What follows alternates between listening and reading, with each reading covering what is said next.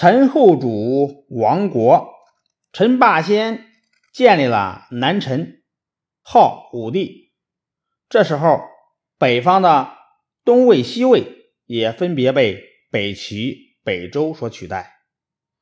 公元五百五十年，东魏高欢的儿子高阳建立了北齐。公元五百五十七年，西魏宇文泰的儿子宇文觉建立了北周。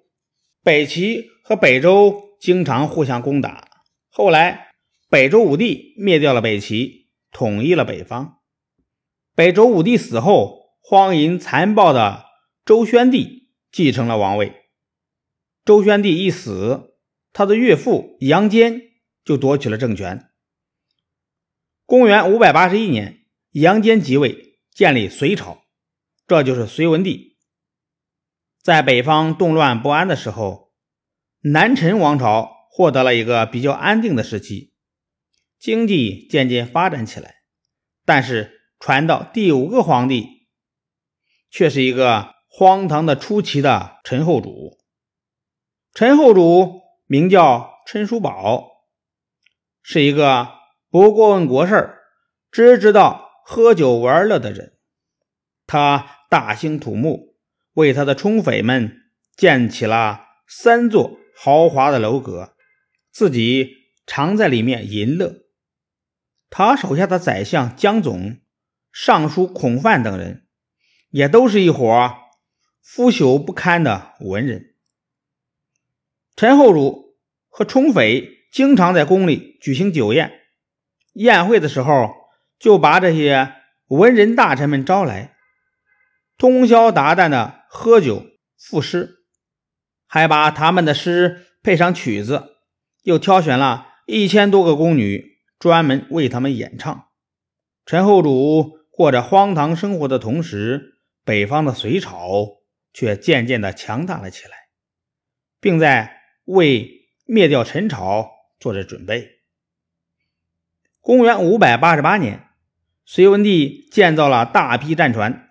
派他的儿子晋王杨广、丞相杨素担任陶陈元帅，贺若弼、韩擒虎为大将，带领五十一万大军，分八路进兵向陈朝攻来。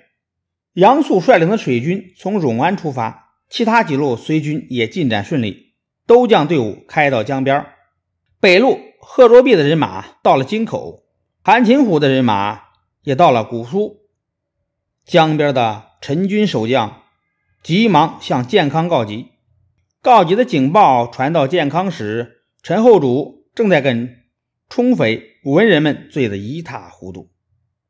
他收到警报，连拆都没有拆，就往床下一扔了事贺若弼的人马从广陵渡江，攻克了京口；韩擒虎的人马从横江渡江，到了采石。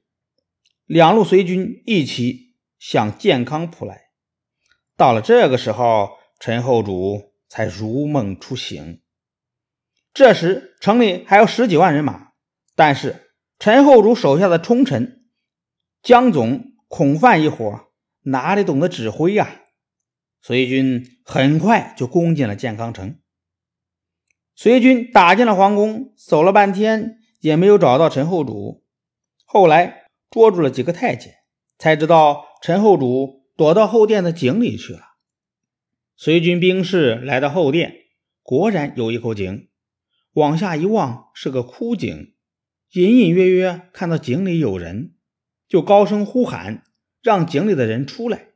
井里没有人答应，兵士们恐吓说：“再不出来，我们就要向下面扔石头了。”说着，举起一块大石头。放在井口比划着，做出要扔的样子。井里的陈后主吓得尖叫起来。兵士们把绳索丢到井里，把陈后主和他的两个冲匪都拉了上来。南朝的最后一个朝代，陈朝就此灭亡了。